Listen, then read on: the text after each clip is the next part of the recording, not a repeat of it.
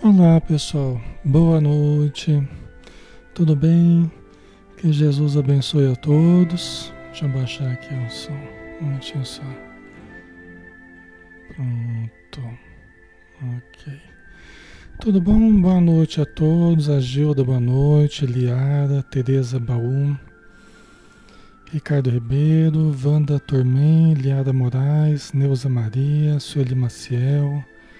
Maria Elisa, Daíra Alves, Silmada Valentim, Josefa Bento, Valmir José, Karina Lu, boa noite, Silvana Portes, Laudiene Borges, Maria Elisa, Manuel Ramos, Rosana Maria, Maria Luísa, Noemi Sueli, Noema Sueli, Cris Sartori, Terezinha Passos, muito bem, pessoal. Boa noite, tá? Um abração em todos. Vamos começar? Vamos fazer a nossa prece, né? O pessoal vai chegando aí, vai se acomodando, enquanto nós vamos preparando o nosso ambiente, tá? Vamos lá então.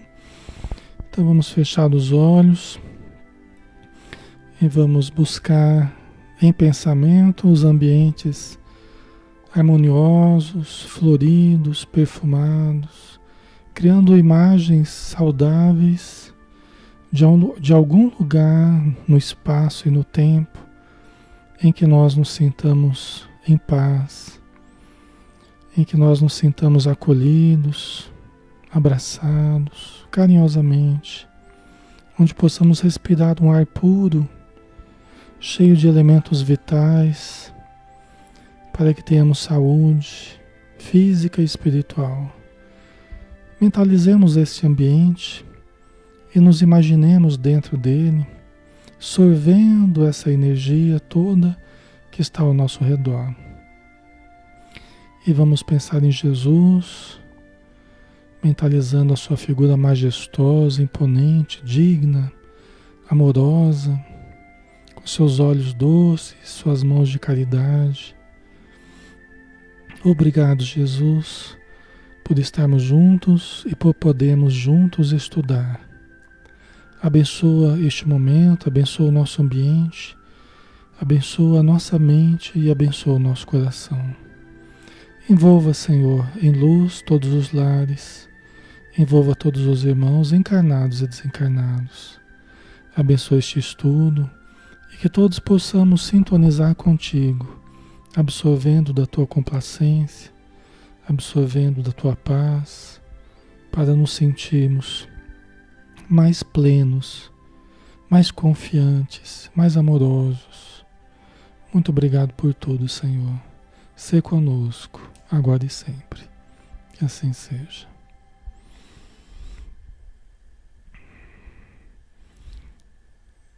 Ok, pessoal, vamos então começar, né? Sejam todos bem-vindos novamente. Um grande abraço, meu nome é Alexandre Camargo, falo aqui de Campina Grande, na Paraíba. E vamos dar continuidade ao estudo do livro dos Espíritos, né? Todas as segundas nós realizamos esse estudo. Livro dos Espíritos de Allan Kardec, 1019 questões que Allan Kardec fez e que os Espíritos responderam, tá? Nós estamos terminando, pessoal, o tópico inteligência e instinto.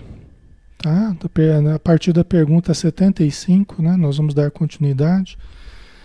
E na verdade a 75 a gente já fez, né? Eu só vou repetir aqui para dar um, para pegar o gancho. Nós estamos falando, nós estamos na parte primeira das causas primárias, né, no livro dos Espíritos, capítulo 4, do princípio vital e o tópico inteligência e instinto. Então a pergunta 75 nós já havíamos conversado. É acertado dizer-se que as faculdades instintivas diminuem à medida que crescem as intelectuais? Né? Vocês lembram que a gente já tinha conversado sobre isso?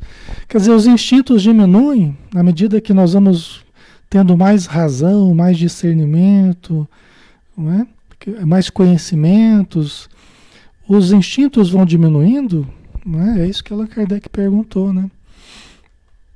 Vamos ver a resposta, né? Não, o instinto existe sempre, mas o homem o despreza, né? O instinto também pode conduzir ao bem, ele quase sempre nos guia e algumas vezes com mais segurança do que a razão. Nunca se transvia. Porque é uma inteligência que se fixou por repetição, virou um processo automático. E tudo aquilo que é um processo automático foi fixado durante milhões de anos. Né? Quer dizer, aquilo ali é muito preciso. O que a gente faz para se defender, quer dizer, se a gente for parar para pensar, nós já sofremos o dano. Então, o reflexo, os reflexos que nós temos instintivos são muito rápidos, muito precisos. Né? Nós temos o, o, esse reflexo de piscar né? os olhos, de umedecer os olhos. Né? Isso aqui são reflexos que nós temos instintivos, né? de preservação. Tá? Então, é muito importante a gente lembrar disso. Né? É, a área dos instintos, eu até tinha colocado para vocês aqui. A área dos instintos é um departamento, né? Nós temos ali o superconsciente, que é, é a área nobre que nós temos na né, linha azul. Ali em verde, a área consciente, é onde a gente arregaça as mangas, onde a gente entra em contato com o mundo de fora, onde a gente estabelece os nossos, as nossas relações com as pessoas, né? E o inconsciente é a área do arquivo, né? onde a gente registra tudo que nós vamos automatizando. É a área dos hábitos. Vocês lembram disso aqui? A área onde nós vamos guardando todos os hábitos que nós vamos repetindo, repetindo, né? Então, com o terceiro nível lá, superconsciente, a gente idealiza. No segundo, a gente trabalha, no sentido de colocar em prática, repetir, repetir, repetir. E no primeiro nível, que é o inconsciente, a gente guarda o resultado do aprendizado todo. Para quê? Para ficar mais fácil. Diante das situações, nós já temos o que fazer, nós já temos como nos comportar, nós já temos automatizado. O problema é que nós automatizamos muitas coisas que são importantes para nós, mas muitas coisas que precisamos mudar das programações. Tá? Nós temos muitos automatismos que hoje nós podemos mudar. Ah, mas a área do instinto vai, vai deixar de existir? Os espíritos responderam: não. Né? Lembra disso? Nós vamos mudar o tipo de instinto. Nós vamos fazer o bem instintivamente. Nós vamos ser amorosos instintivamente.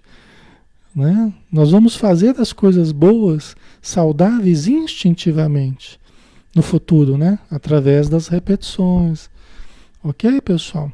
Então nós paremos aqui, né? Vamos dar sequência então, para que a gente possa continuar na pergunta de hoje, né? É que eu quis pegar esse esse gancho aí, até para vocês entenderem a sequência, para a gente terminar esse tópico, né? De uma forma bem clara, tá? Então aí tem a subpergunta, né? Que Allan Kardec colocou. Porque nem sempre é guia infalível à razão. Allan Kardec, os espíritos falaram que o instinto nunca erra. Né? Aí o Allan Kardec falou assim, mas peraí, então por que, que nem sempre é guia infalível à razão? Porque nem sempre a razão, a razão nos, lega, nos leva de uma forma correta. Por que, que a razão falha? É isso que Allan Kardec perguntou. Por que, que a razão nem sempre é um guia infalível? Tá? Ok? Isso é importante, né? Nem sempre a razão é um guia infalível. Você para para pensar, você para para pensar, você para para analisar e às vezes erra na sua erra, erra na sua reflexão ou na sua decisão, você erra. Por quê? Por que que isso acontece, pessoal? Não é? Certo? Vamos ver aqui a resposta. Aí vocês vão colocando aí também, tá?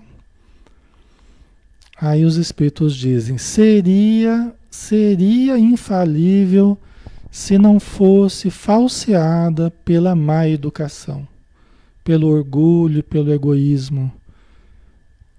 É? Quer dizer, a nossa razão seria infalível né? se a nossa estrutura fosse outra, a nossa estrutura de aprendizado né? O que nós aprendemos pela má educação, né? E que acaba influenciando no uso da razão. Tá? As coisas erradas que nós vamos aprendendo, né?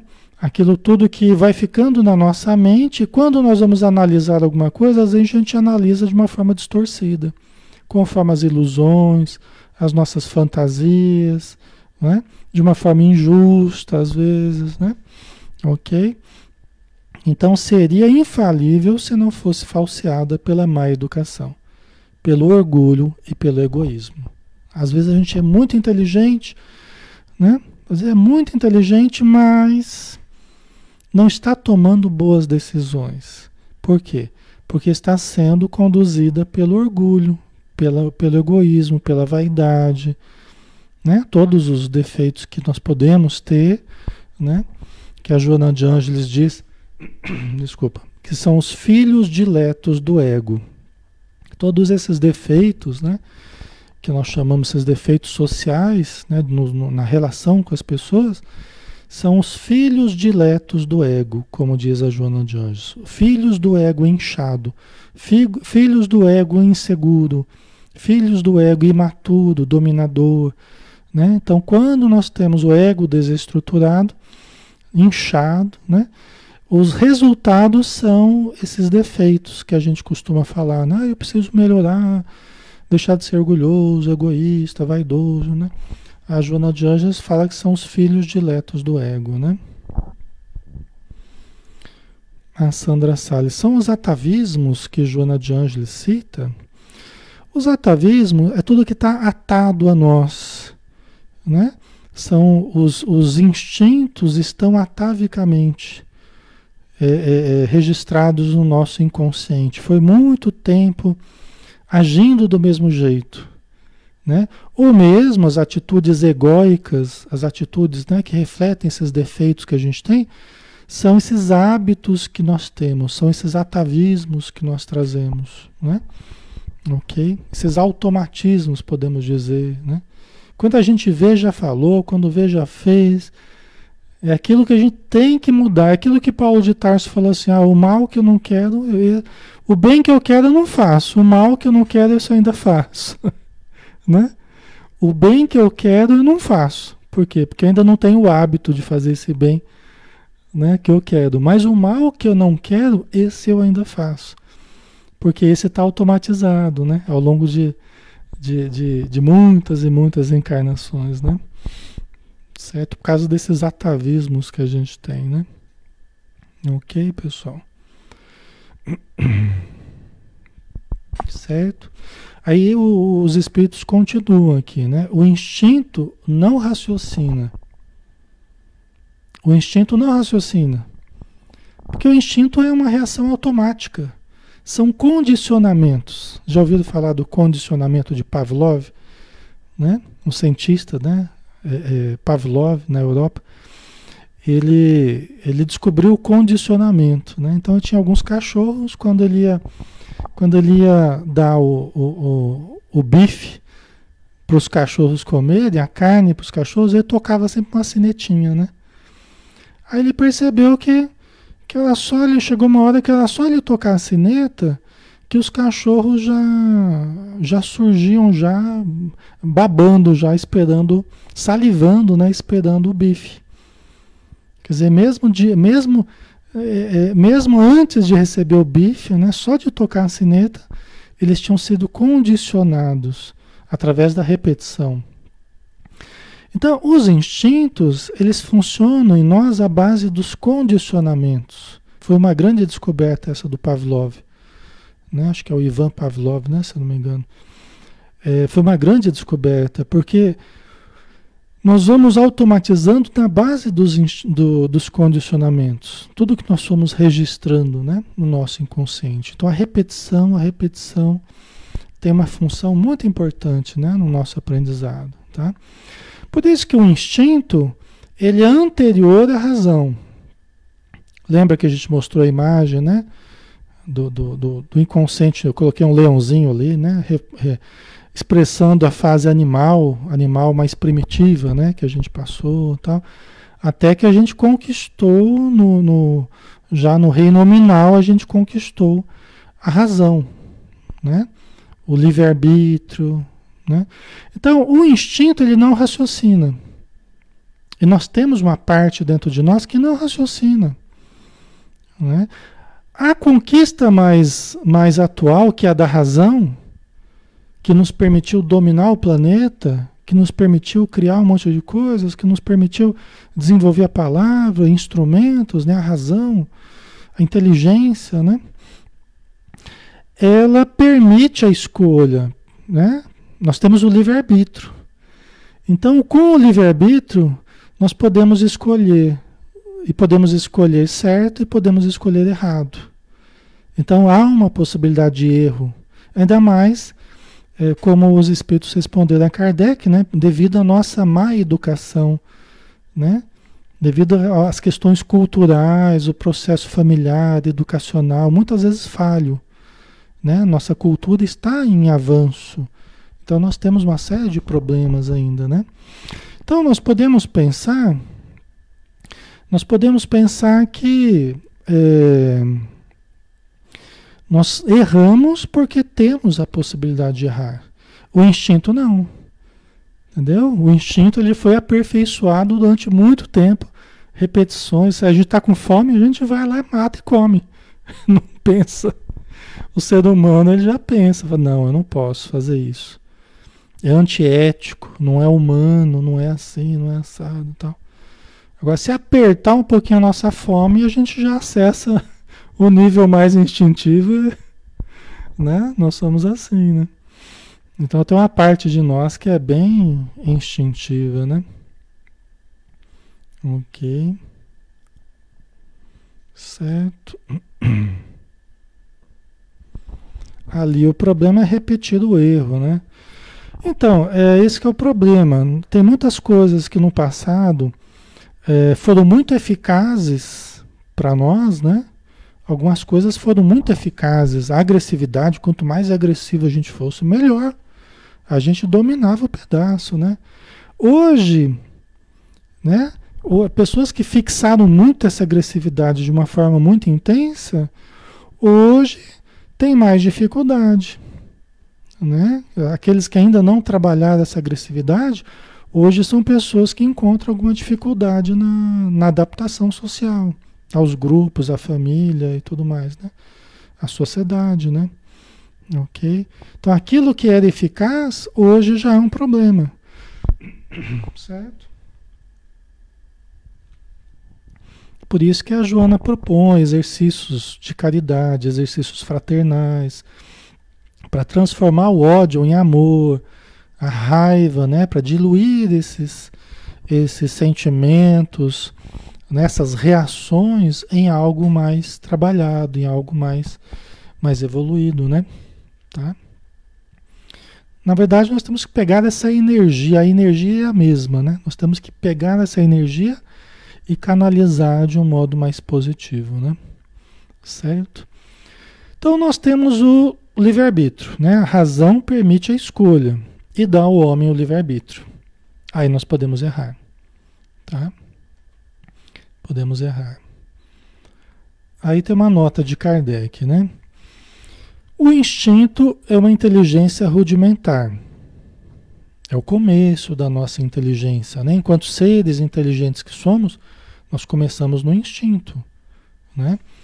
Antes do instinto vieram outros processos, né, que eu já falei, né, processos químico-físicos, reações nas plantas, né, que era, que era mais para trás ainda, né. E nós temos tudo isso, né. Nós temos no nosso corpo reações físico-químicas, nós guardamos isso do, do, do passado, temos reações instintivas e temos também a razão, né? temos o discernimento, estamos caminhando para o reino da intuição, né? a mediunidade, né? as faculdades superiores aí. Né? Então, o instinto é uma inteligência rudimentar, que difere da inteligência propriamente dita, como nós entendemos hoje, né? em que suas manifestações são quase sempre espontâneas, ao passo que as da inteligência resultam de uma combinação e de um ato de deliberado. Né? Então, as reações instintivas, elas são mais espontâneas, porque automáticas. Né? E as da inteligência, elas são resultado de uma combinação. Né? Lógico que muitas vezes tem uma participação de instintos também.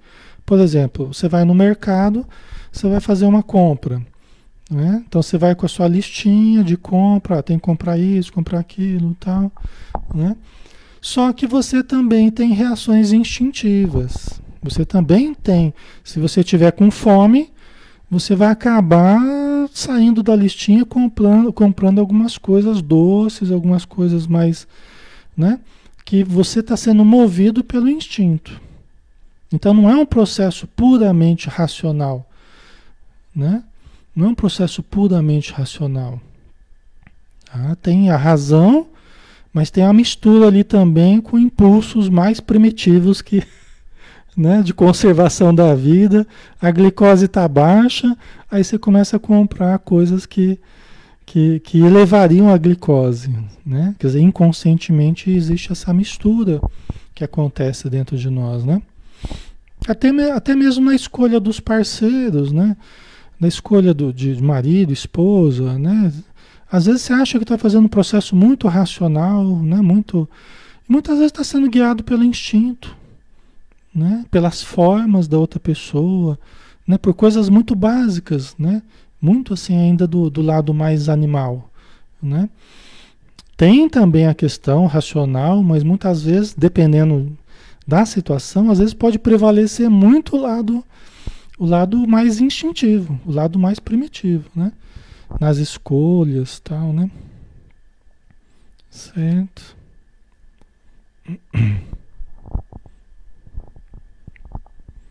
Ok.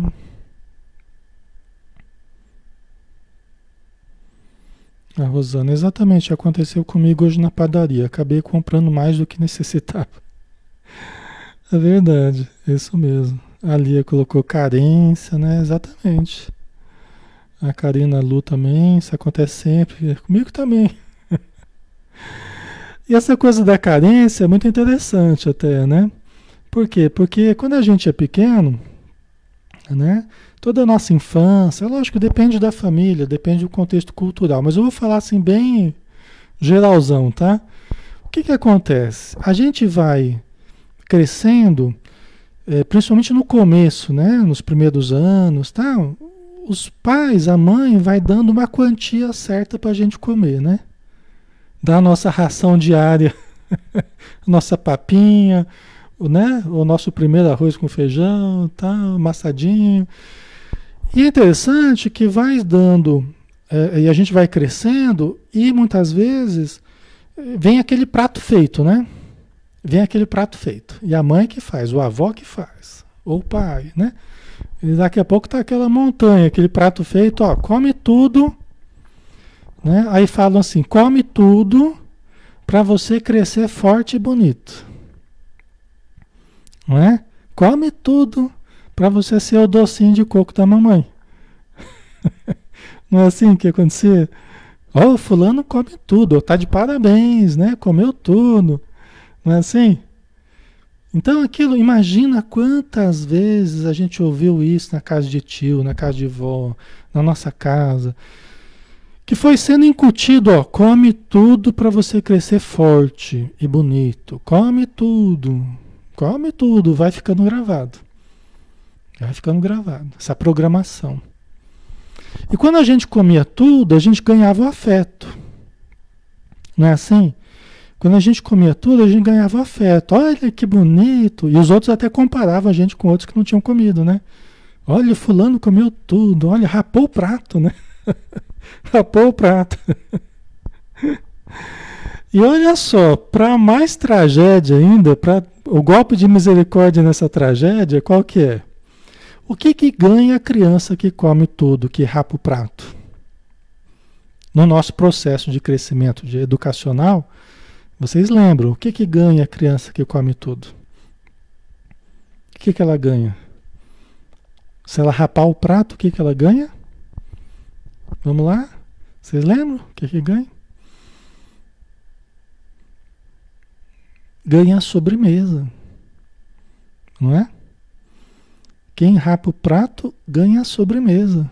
Ou seja, você ainda tem, você ainda tem ó, mais uma recompensa para piorar a coisa. A sua recompensa é mais comida. A sua recompensa é mais doce, é mais comida, é mais caloria, é mais. Né? Vocês imaginam o estrago que isso fez em nós? Vocês imaginam o estrago que isso fez em nós? E quando eu lembrei disso porque a Lia colocou a questão da, da carência, né? Quando nós hoje já não estamos mais fortes e bonitos, já estamos bem fortes, né? Bem forte. E às vezes não muito bonito, né? Porque a gente comeu demais, né? Mas dentro de nós tá, come para ficar forte e bonito.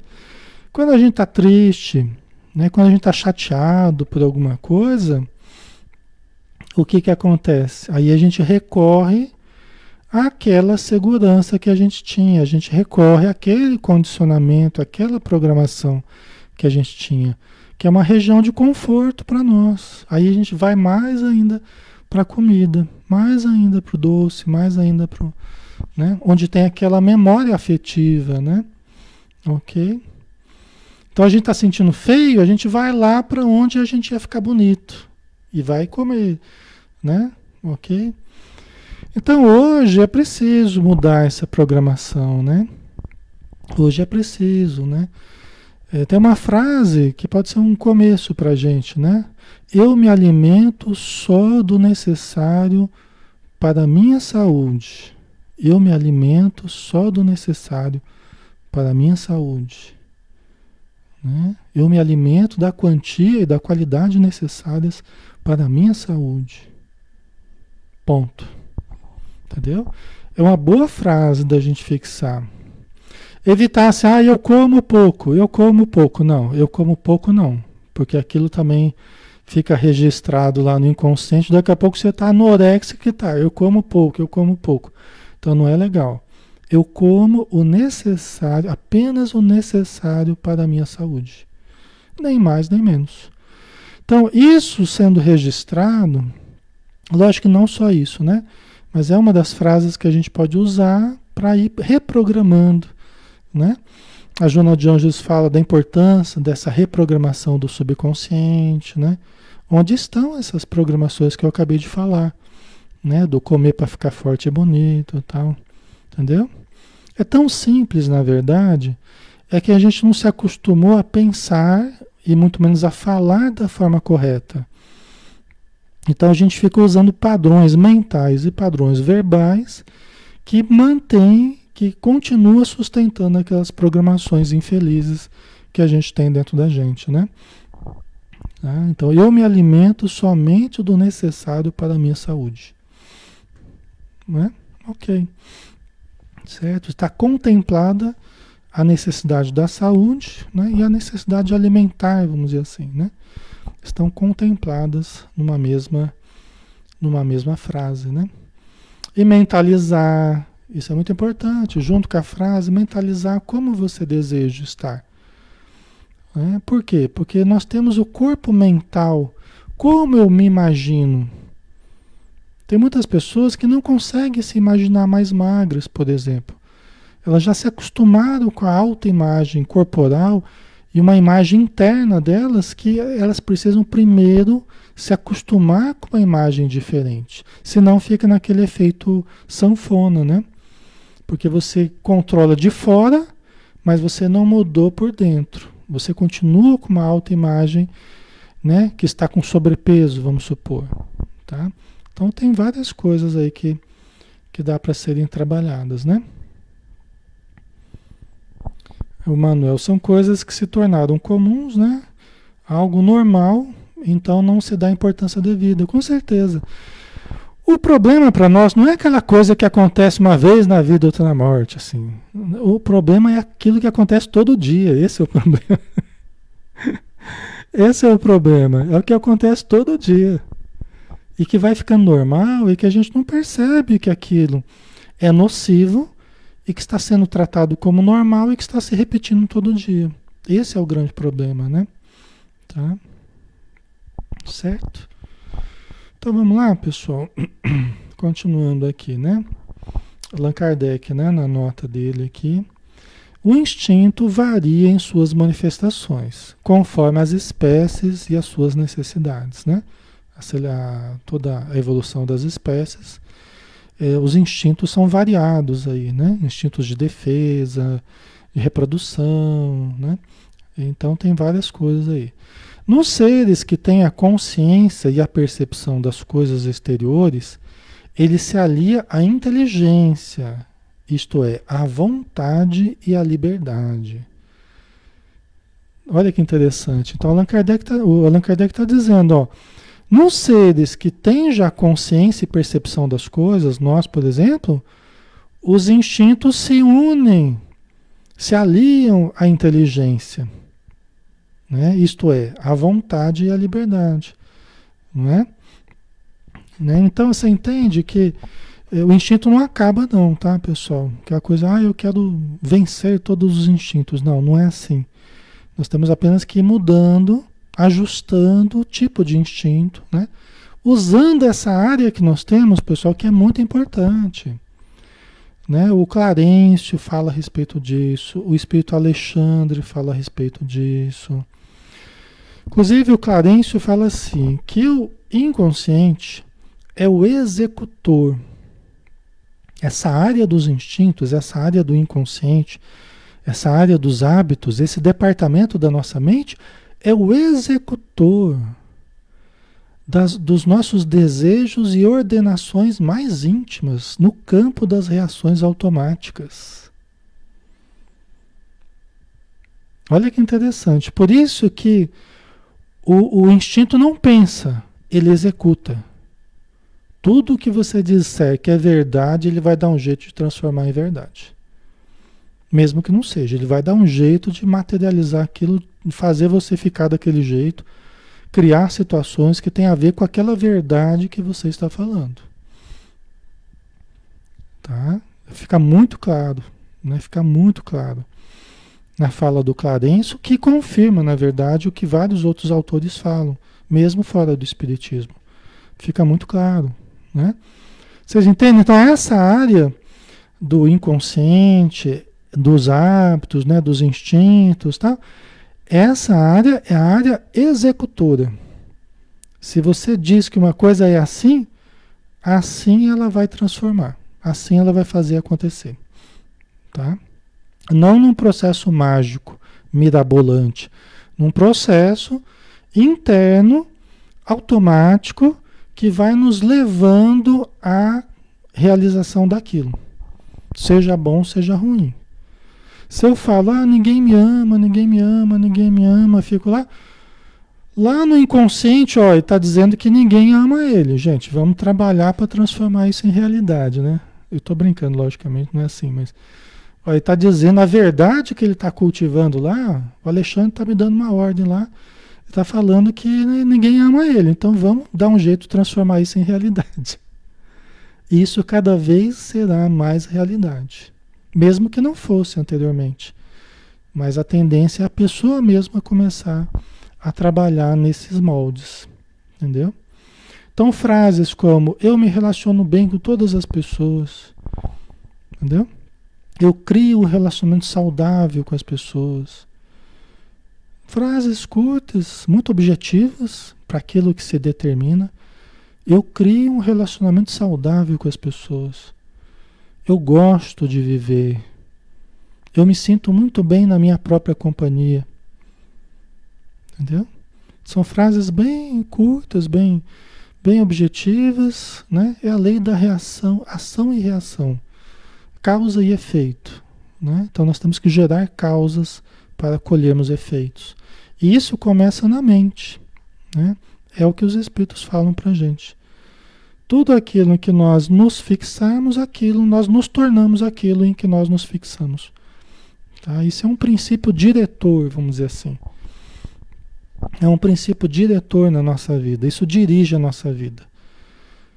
Tá? Quem não percebeu isso ainda, está mantendo padrões mentais e verbais muitas vezes infelizes, só que esperando resultados felizes e não está conseguindo e não sabe por quê.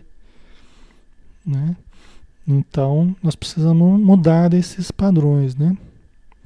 A pessoa fala assim: "Ah, eu sou que nem beira de rio, só atraio tranqueira". Ou então fala assim: "Ah, eu, quanto mais quanto mais eu rezo, mais assombração me aparece". São frases infelizes, na verdade, né? Que a gente fica repetindo culturalmente, né? A gente fica repetindo e que só fortalecem uma, uma, um pensamento negativo, né? Que vai se tornando cada vez mais a realidade, né? Nossa, né? Ok.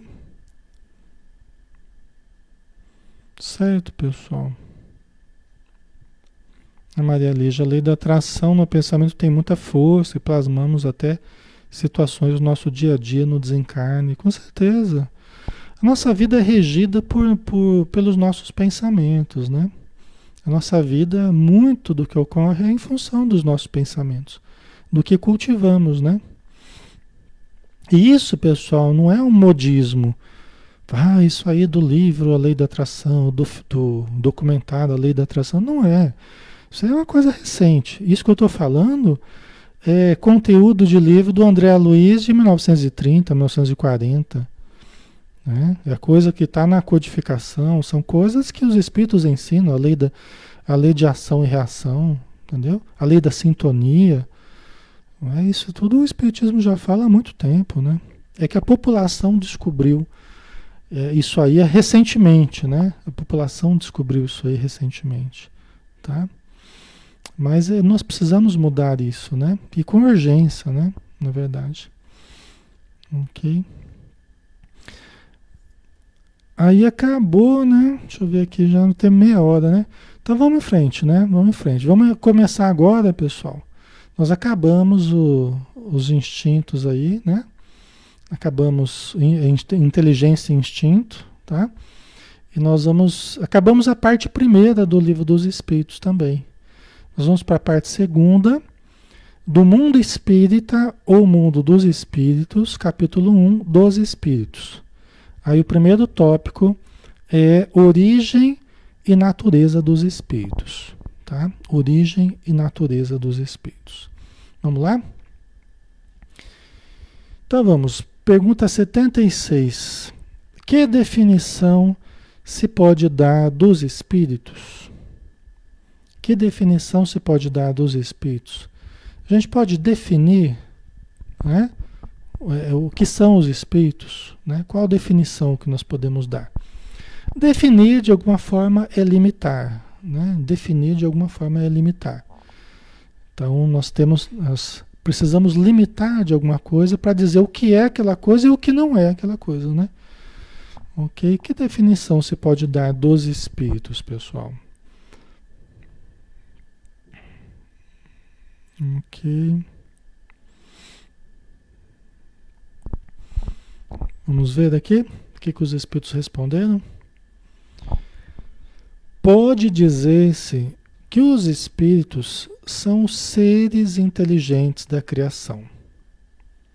Povoam o universo, fora do mundo material.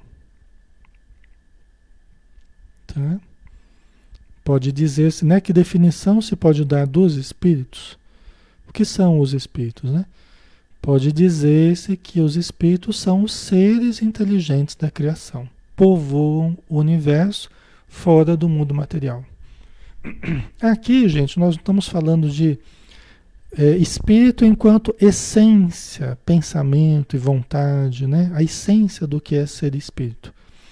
Aqui nós estamos falando a respeito de quem são esses seres que nós chamamos de espírito. Ah, eu vi um espírito. Né? Eu vi um espírito passar, né? Quem são esses seres? Que definição se pode dar deles, né? Pode dizer-se que os espíritos são seres inteligentes da criação, né? E aí todos nós somos espíritos, mas povoam o universo fora do mundo material. Ou seja, aqui ele está tá chamando atenção para esses seres que às vezes a gente detecta. Ah, deviam passar um espírito. Nós sabemos que nós somos espíritos encarnados, né? Mas quem são esses seres que nós entramos em contato? Quem são esses espíritos, né? São seres inteligentes da criação. né, povoam o universo fora do mundo material. E nós, no mundo material, entramos em contato com esses seres. Tá? É nesse sentido que os espíritos responderam, tá, pessoal? Vamos lá. Aí tem uma nota de uma nota do Kardec, né? Diz assim: a palavra espírito é empregada aqui para designar as individualidades dos seres extracorpóreos e não mais o elemento inteligente do universo. Vocês entenderam? É aquilo que eu estava falando agora há pouco. Né? Não é para designar a essência, a inteligência do universo, né? o elemento inteligente, mas aquilo que sobrevive à morte. Alexandre, como é que chama aquilo que sobrevive à morte? São os espíritos. Né? É o espírito. O espírito sobrevive à morte do corpo, né? É o que nós temos de espírito. Aí tem essas individualidades no mundo espiritual que são os espíritos, certo? Os desencarnados, né? Saíram da carne, né? Estão fora do mundo material, tá? Aí pergunta 77. Os espíritos são seres distintos da divindade? Ou serão simples emanações ou porções desta, e por isto denominados filhos de Deus? que, que vocês acham? Né? O que, que vocês acham? Allan Kardec perguntou os espíritos, porque o Allan Kardec não entendia. Né? O, o Allan Kardec não era espírita. Alexandre, mas que absurdo, Allan Kardec não era espírita. Não, Allan Kardec não era espírita, porque não tinha espiritismo. o espiritismo surgiu com Allan Kardec, né? Então ele não tinha conhecimentos prévios do que era espírito, do que, que não era reencarnação, nada disso ele tinha conhecimentos prévios, né? Então ele foi aprendendo conforme os espíritos foram ensinando a ele, né? Assim como a gente pega o livro dos espíritos, a gente vai aprendendo junto com Allan Kardec. Ele ficou um longo tempo organizando, selecionando, tal, né? Foi um processo longo, né? Ok, mas quando ele começou, né? Ele não tinha informações, porque não tinha um espiritismo para ele ter estudado antes. O espiritismo começou com Kardec. Ok, pessoal? Tá? Então, os espíritos são seres distintos da divindade. Os espíritos, eles são distintos da divindade ou são partes da divindade? São emanações da divindade. Por isso são chamados filhos de Deus. O que, que vocês acham? Tá? O que, que vocês acham? Vocês entenderam o que eu falei de Kardec, né, pessoal? Kardec. Eu não falei Kardec. Né? Vocês entenderam que eu falei assim, no começo, né, Allan Kardec ele teve que aprender, né? Os espíritos foram ensinando para ele, pergunta a pergunta, porque ele não tinha informações, tá? E lógico, depois ele se tornou espírita, né? Lançou o livro, tal, um baita do espírita, né? Mas ele não tinha essas informações, tá? Ok. É, Manuel, a princípio ele a, ele, ele a princípio não acreditava, exatamente, né? E depois partiu a investigação no assunto. Quando falaram para Kardec, falou, ó, as mesas estão respondendo pergunta. as mesas estão respondendo pergunta, né? Fala, que conversa fiada, né? Quando me, quando me demonstrarem que uma mesa tem cérebro e nervos para responder pergunta, aí eu vou, vou acreditar. Mas até então, não acredito não. Né? Mas aí com o tempo ele veio a participar de reuniões e viu realmente que as mesas estavam respondendo perguntas, não propriamente as mesas, mas os seres espirituais que estavam por detrás das mesas, né? Tá? Aí vocês estão colocando aqui, né? É, a Lia colocou que são parte de Deus, a Camila a Cíntia também colocou que são parte. É, a, Lia, a Lia colocou que somos todos espíritos, somos parte de Deus. A Lindalva somos parte. Tá, vamos ver o que, que os espíritos responderam, né? Para Kardec, vamos ver. Né? Nós somos seres distintos da divindade. Somos emanações ou porções desta, né, da divindade, e por isso chamados filhos de Deus. Meu Deus, olha que os espíritos quase perderam a paciência com Kardec. Nem Jesus, né? Meu Deus, até quando vos suportarei? Raça, raça de pouca fé, né? Até quando vos suportarei? Até Jesus ficou meio quando os discípulos estavam brigando, né? Entre eles lá, tal. Mas vamos lá. Meu Deus, são obra de Deus.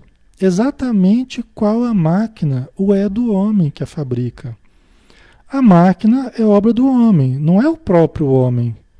Sabes que quando faz alguma coisa bela, útil, o homem lhe chama sua filha, criação sua. Né? Então, a princípio, eu sei que isso é, é, um, é um campo muito tênue entre uma coisa e outra, né? é muito tênue. Né? É, é, um terreno meio movediço esse, né? Porque as palavras às vezes pregam peças em nós, se a gente não soubesse expressar de uma forma correta, né? Cuidadosa. Mas é, os Espíritos deixam claro: olha, Deus é Deus, nós somos criaturas, nós não somos Deus, com letra maiúscula, né? Nós não somos Deus, né?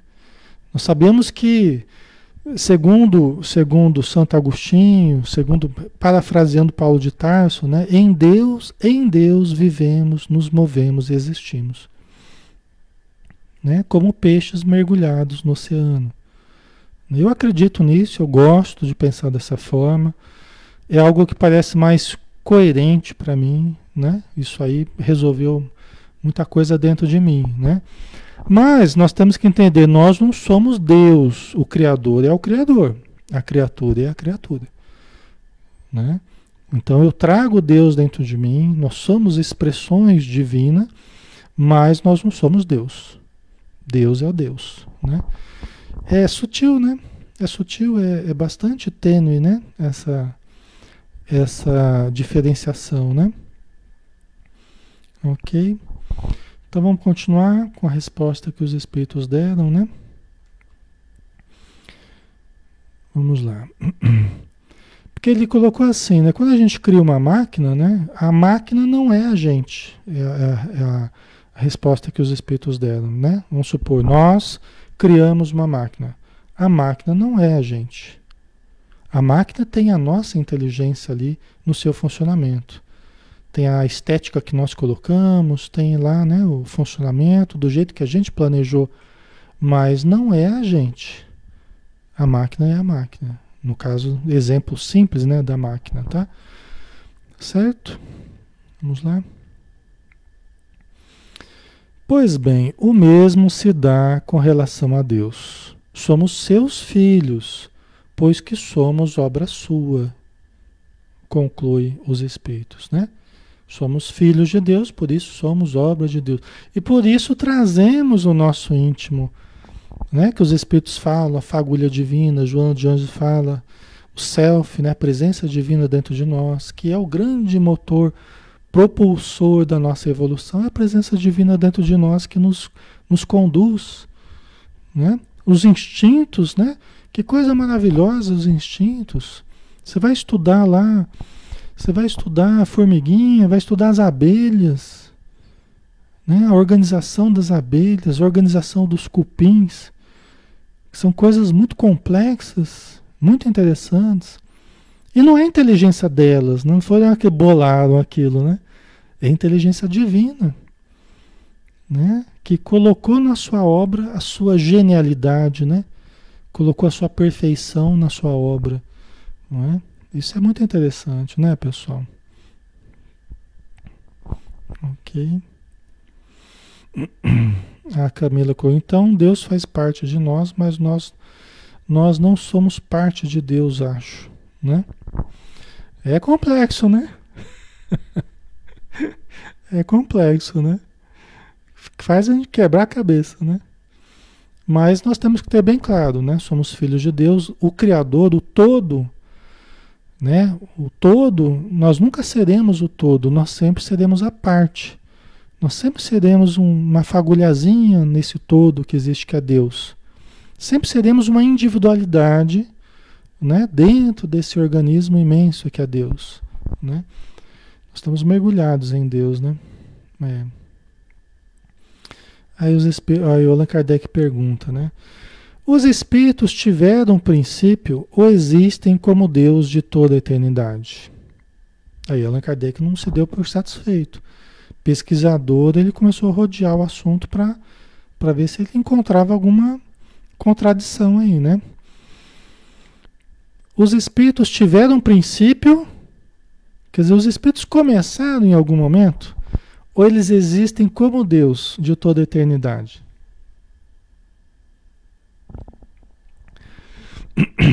Aí que está a diferença, né?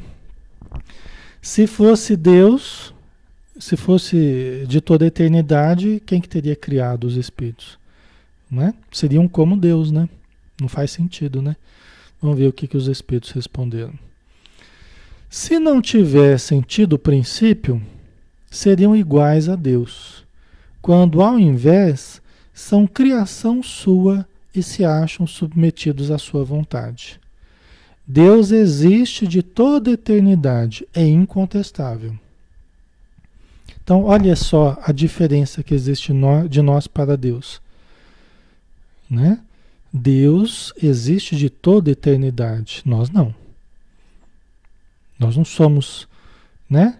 É, é, nós não, não, somos seres que vivemos por toda a eternidade. Nós, nós somos seres que vamos viver depois de criados para a eternidade. Mas nós tivemos um começo. Nós não vivemos sempre. Né? Nós tivemos um começo. Deus não. Ah, Alexandre, agora você me confundiu. Como é que Deus não teve um começo? Aí tem que voltar lá para o começo do livro dos Espíritos. Se ele tivesse tido um começo, ele teria que alguém ter criado ele. Esse alguém é que seria Deus, então. Então a gente fica preso num, num labirinto aí de, de, de, de necessidade de ir cada vez mais para trás, né? Ok? Então Deus não teve princípio e não vai ter fim. Tá? Isso nós vamos compreender mais para frente. Daqui muito tempo. Daqui muito tempo a gente vai entender isso.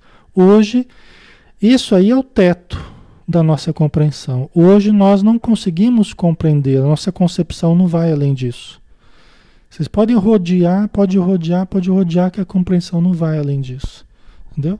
Se a gente entrar nessa, ah, mas Deus teve que ter um princípio, aí a gente, a gente fica preso nisso aí e não consegue mais sair.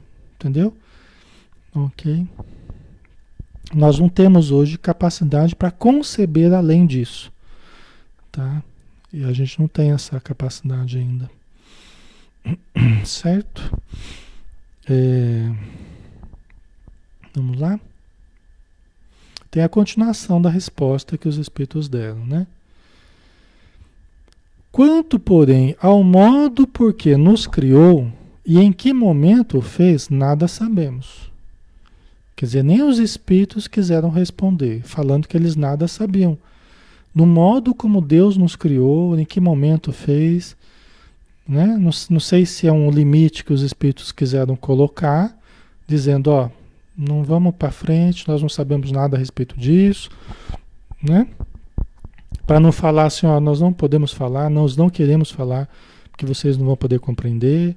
Nós não sabemos, né? Se eles falaram por para querer colocar um limite ou realmente falavam que não não tinham condição de compreender ainda, né? Não sei.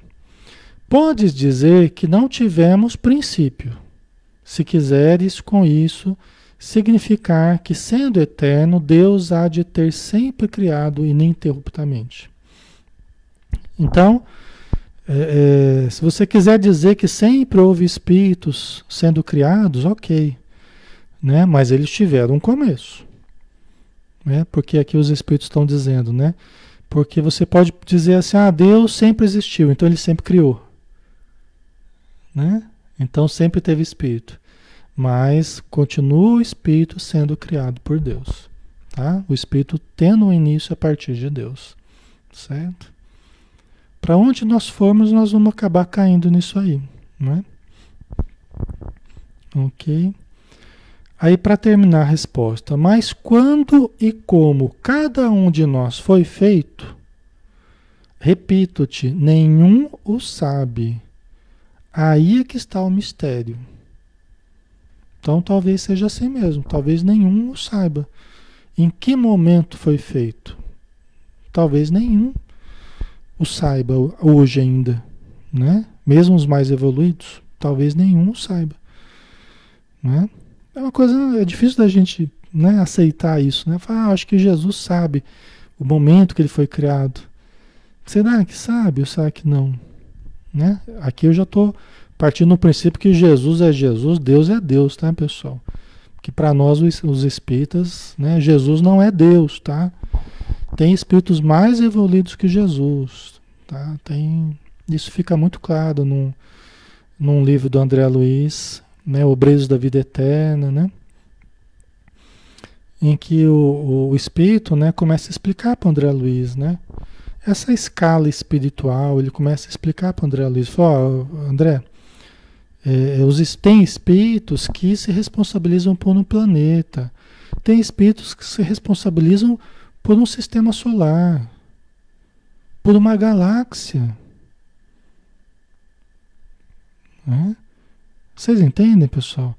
Tem espírito, conforme a evolução, ele vai se responsabilizando por constelações. Né?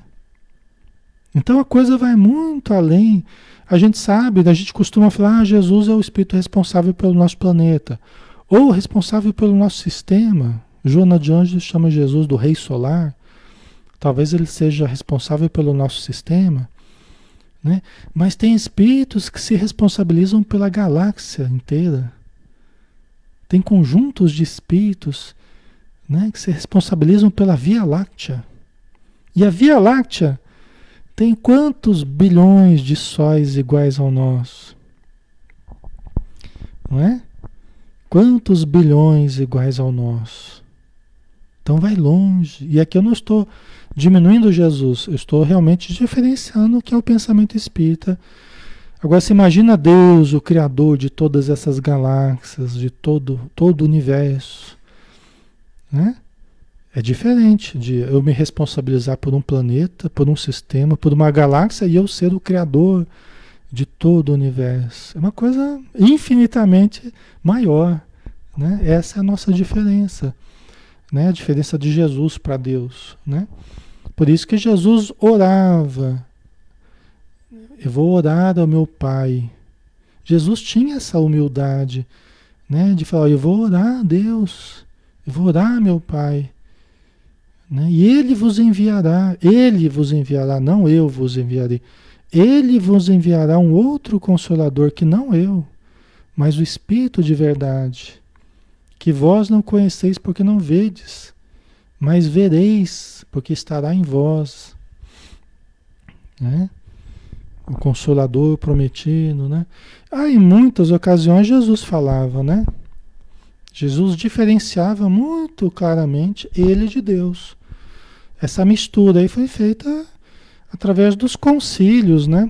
Os concílios de Niceia, o concílio de Constantinopla, né? Onde foi votado a divindade de Jesus, a divindade, né? A infalibilidade de, de, do Papa, a, a virgindade de Maria, tudo isso foi votado. Foi motivo de votação. Né? Se vocês estudarem a história, vocês vão ver a história do cristianismo. Né? Chegou um momento que votaram, bispos, né? votaram para o que, que nós vamos falar para as pessoas? Ah, vamos, vamos votar. A gente fala que Jesus é Deus. Quem, quem acredita nisso, levanta a mão. Aí todo mundo, ah, né? Foi assim.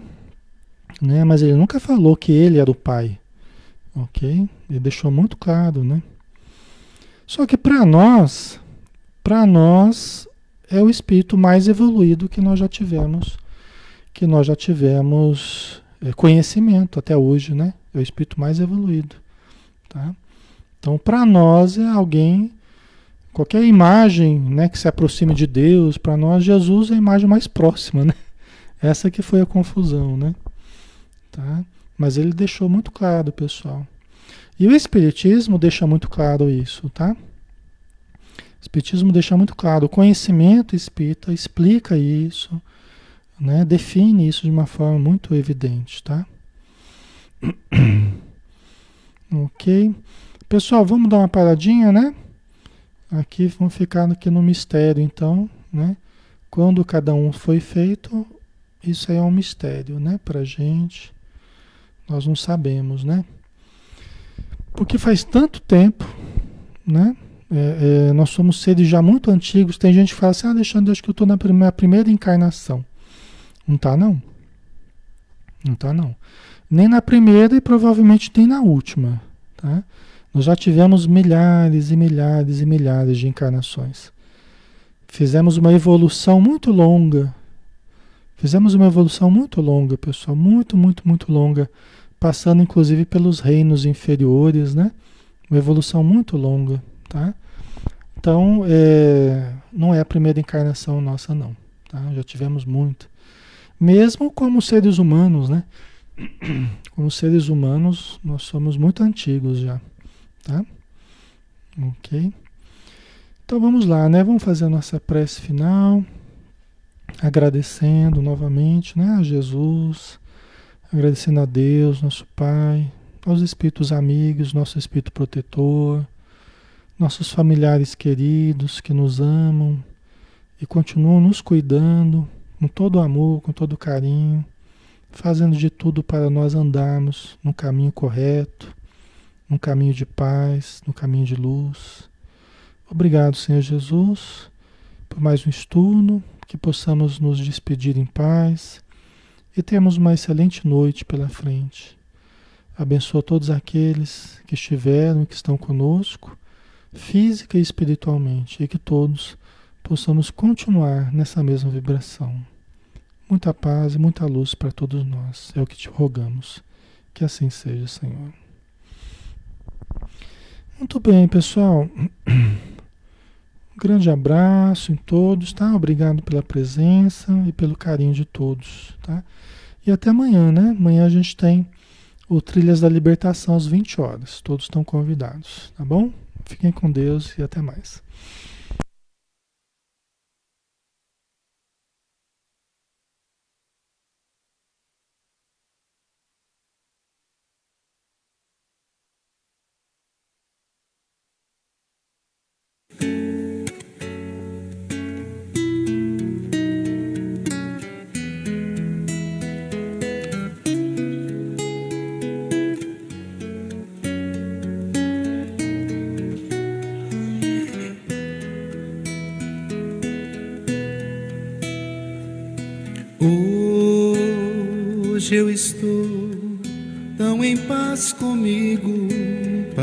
Até que não faz sentido o que eu tenho chorado, o que eu tenho sofrido.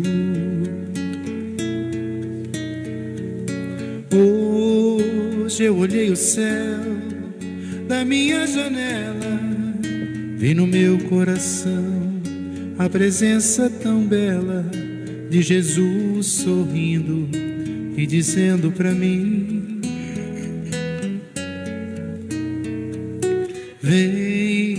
deposita em minhas mãos todos os seus problemas, levante esse olhar, não chore, não tema, não perca essa fé que você tem em mim. Quem vem a mim se alimenta do pão da vida. Quem segue meus passos não sente as feridas, tem a paz que eu dou, é feliz enfim. Senhor, perdoai meus pecados, me aceite ao seu lado, me deixe tocar esse manto sagrado e a graça que eu peço terei na sua luz. Senhor, quem sou eu para que entreis em minha morada? Mas um fio da sua luz numa telha quebrada ilumina uma vida para sempre, Jesus. Senhor, Consolai os que choram, curai os que sofrem, nas ruas, nos guetos, nos becos escuros, na chuva, no frio. sem teto e sem pão. Piedade daqueles que pensam que a felicidade é riqueza, o poder, ser feliz na verdade é quem tem Jesus dentro do coração. Jesus Salvador, Jesus Salvador, Jesus Salvador, para sempre Jesus.